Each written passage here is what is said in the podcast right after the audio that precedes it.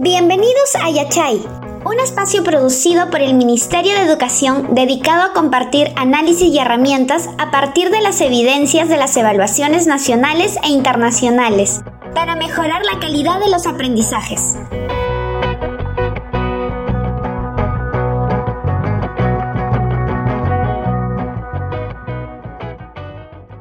Debido a la emergencia sanitaria y a las medidas aplicadas en este contexto, las escuelas tanto privadas como públicas tuvieron que implementar un sistema de educación a distancia. En este contexto de virtualidad, se necesitaba contar con un diagnóstico de aprendizajes. Es así que el Ministerio de Educación, a través de la UMC, lleva a cabo el Estudio Virtual de Aprendizajes EVA 2021. Hoy en Yachay nos acompaña la jefa de la Oficina de Medición de la Calidad de los Aprendizajes, Gloria Zambrano Rosas, con quien vamos a conversar sobre ello. Cuéntanos, Gloria, ¿cuál fue el objetivo del estudio virtual de aprendizajes? Hola, muchas gracias por la invitación para conversar sobre el EVA 2021. El objetivo de este estudio ha sido conocer la situación de los aprendizajes de los estudiantes, las características de su contexto de aprendizaje y también la situación de las habilidades socioemocionales de los estudiantes luego de dos años en que el sistema educativo ha funcionado principalmente en la modalidad remota debido a la emergencia sanitaria.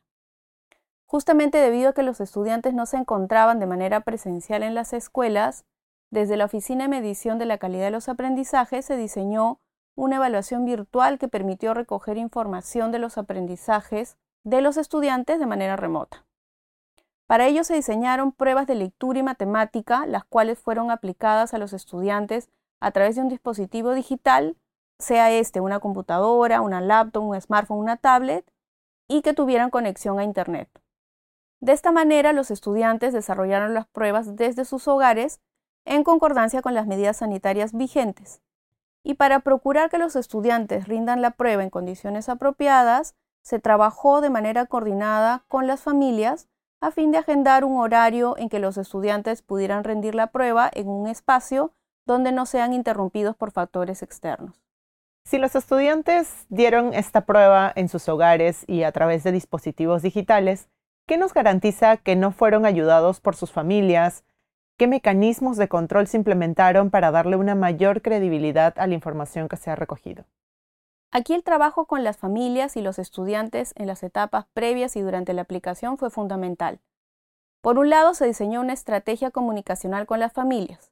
En la etapa de contacto con las familias se les explicó a cada una el objetivo del estudio, que su participación era voluntaria, y que los resultados no tenían consecuencias en las calificaciones de los estudiantes o para la institución educativa. Esta comunicación fue importante para desincentivar que se busque suplantar o ayudar a los estudiantes. De otro lado, con la finalidad de que el estudiante pueda manejarse autónomamente, es decir, sin necesidad de ayuda de terceras personas, se elaboraron videos tutoriales y además se desplegó un simulacro para que los estudiantes pudieran familiarizarse con la plataforma con todos los procedimientos de navegación al interior de la plataforma y con los formatos de preguntas.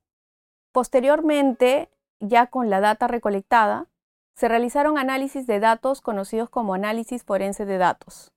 Estos análisis permiten detectar irregularidades en las respuestas de los estudiantes a partir de diferentes aproximaciones.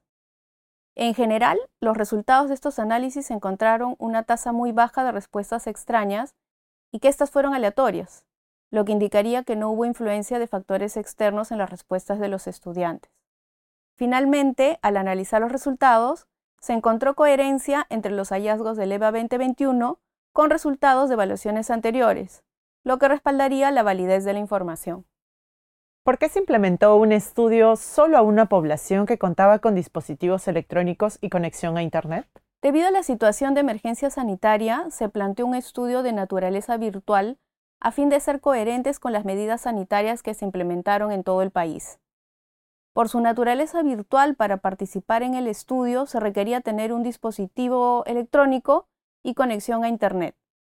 Por ello, con el objetivo de llegar al mayor número de estudiantes, se diseñó una plataforma que permitía que las pruebas se adaptaran a distintos dispositivos electrónicos lo que permitió que pudieran participar estudiantes que tenían una computadora o una laptop, una tablet o un smartphone.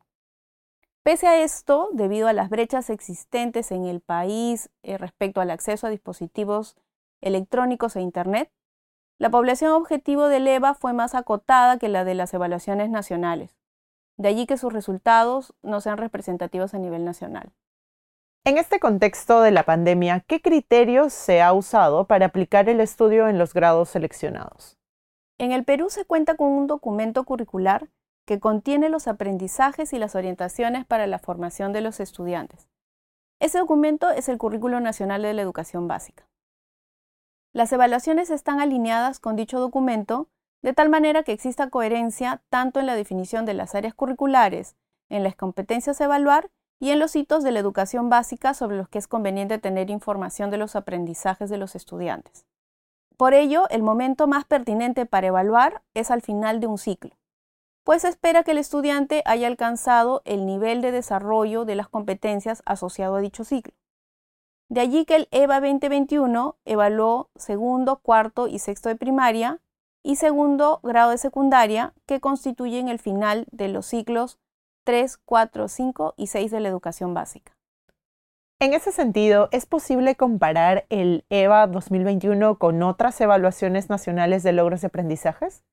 Como las evaluaciones nacionales de aprendizaje, sean las evaluaciones censales o las evaluaciones muestrales, son representativas a nivel nacional y el EVA es representativo de los estudiantes que tenían dispositivo electrónico e Internet, no se podría comparar, por ejemplo, indicadores como el porcentaje de estudiantes en el nivel satisfactorio o rendimiento promedio entre ambas, porque refieren a poblaciones con características distintas. Por ello, para analizar qué sucedió con los aprendizajes en segundo de secundaria entre el 2019 y 2021, se tuvo que buscar en la S del 2019 un grupo de estudiantes con características similares a las de los estudiantes de la EVA 2021. De esa manera se obtuvo información en dos años de estudiantes con características similares para poder hacer la comparación, con la salvedad de que el diseño y el formato de la S y de la EVA también son distintos. Cuéntanos qué sucedió con los aprendizajes entre el 2019 y el 2021. ¿Cuál ha sido o cuál es la situación general en estas áreas en los grados evaluados? Uno de los principales resultados del EVA 2021 es que revela una afectación de los aprendizajes de los estudiantes. Al comparar los resultados de los estudiantes que participaron en el EVA con los resultados de un grupo similar en la evaluación del 2019, se encontró una disminución de 16 puntos en el puntaje promedio de lectura y de 13 puntos en matemática en segundo de secundaria. Además, se encontró que un 81% de los estudiantes evaluados no lograba los aprendizajes esperados en lectura y 72% en matemática. De manera general, el estudio también encontró que en todos los grados evaluados había estudiantes con rezago de aprendizajes incluso de más de dos años de escolaridad, esto indicaría que esta condición de atraso en los aprendizajes ya existía antes de la pandemia y que se habría agudizado durante la misma. Asimismo, el estudio muestra que esta situación de rezago aumenta a lo largo de la escolaridad, es decir, que es mayor en secundaria que en primaria. También encontró que el rezago es mayor en el área de matemática que en lectura, y la situación de rezago es más crítica en el área rural en comparación a la urbana. Entendemos que el EVA 2021 ha analizado también la situación de las habilidades socioemocionales de los estudiantes que participaron en el estudio. ¿Cómo puede la familia y la escuela influir en este desarrollo de las habilidades socioemocionales? Efectivamente, la EVA 2021 recogió información sobre las habilidades socioemocionales de los estudiantes de segundo grado de secundaria. Entre los resultados encontrados evidencia que las habilidades socioemocionales más logradas son responsabilidad, empatía, toma de decisiones y resiliencias. Pero por otro lado, las menos logradas son autorregulación conductual, autoeficacia social y emocional. En el estudio además participaron las escuelas a través de los docentes y directores, quienes completaron cuestionarios que permitieron identificar que el desarrollo de las habilidades socioemocionales está principalmente vinculado al rol de las familias. Es decir, la empatía que tienen los padres de familia, la dedicación que le dan a sus hijos, su involucramiento con las actividades escolares de sus hijos, entre otras. Mientras que la influencia de la escuela para generar diferencias en el desarrollo de las habilidades socioemocionales de los estudiantes fue muy pequeña. Esto significa un desafío y una oportunidad para que desde las escuelas el sistema educativo promueva el desarrollo de las habilidades socioemocionales de manera explícita y sostenida a lo largo del tiempo. Respecto a los resultados de segundo grado de primaria, coméntanos cuál es la situación de los aprendizajes en lectoescritura. Para el caso de segundo grado de primaria, el formato no fue virtual y se optó por una metodología distinta en atención a su nivel de desarrollo.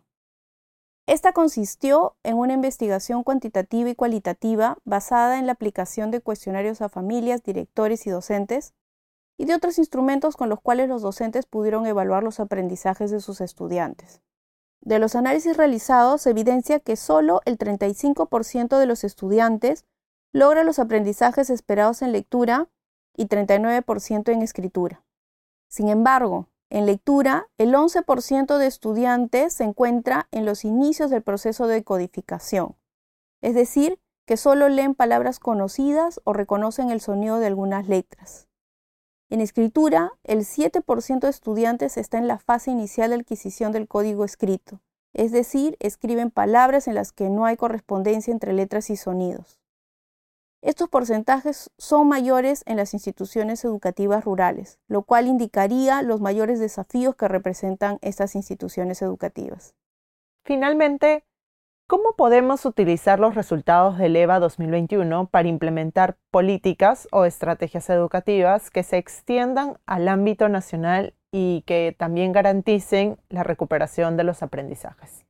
Aunque el EVA tiene condiciones particulares, tanto en el diseño, el formato y la población objetivo con respecto a las evaluaciones nacionales que implementamos regularmente, sus resultados coinciden con los de las evaluaciones anteriores, lo cual sugiere que pueden ser utilizados como insumo para el diseño e implementación de políticas públicas. Por ejemplo, en el EVA, como en las evaluaciones anteriores, se encuentra la existencia de brechas entre escuelas públicas y privadas, entre escuelas urbanas y rurales y entre hombres y mujeres que ameritan estrategias particulares. Asimismo, los hallazgos pedagógicos acerca de los logros y las dificultades de los estudiantes que participaron en el EVA son consistentes y señalan aspectos específicos de las áreas evaluadas que pueden ser utilizadas para el diseño de estrategias de intervención y de capacitación para la mejora de los aprendizajes de los estudiantes a nivel nacional.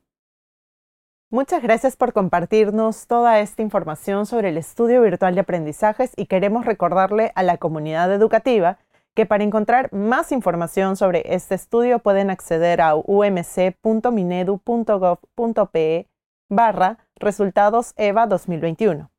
Hemos llegado al final de este episodio de Yachay y los invitamos a que puedan suscribirse y compartir este podcast en sus redes sociales. Si tienen alguna duda sobre este tema o cualquier otro tema relacionado a las evaluaciones de logros de aprendizaje, pueden escribirnos a medición.minedu.gov.pe. Los esperamos en nuestra próxima edición.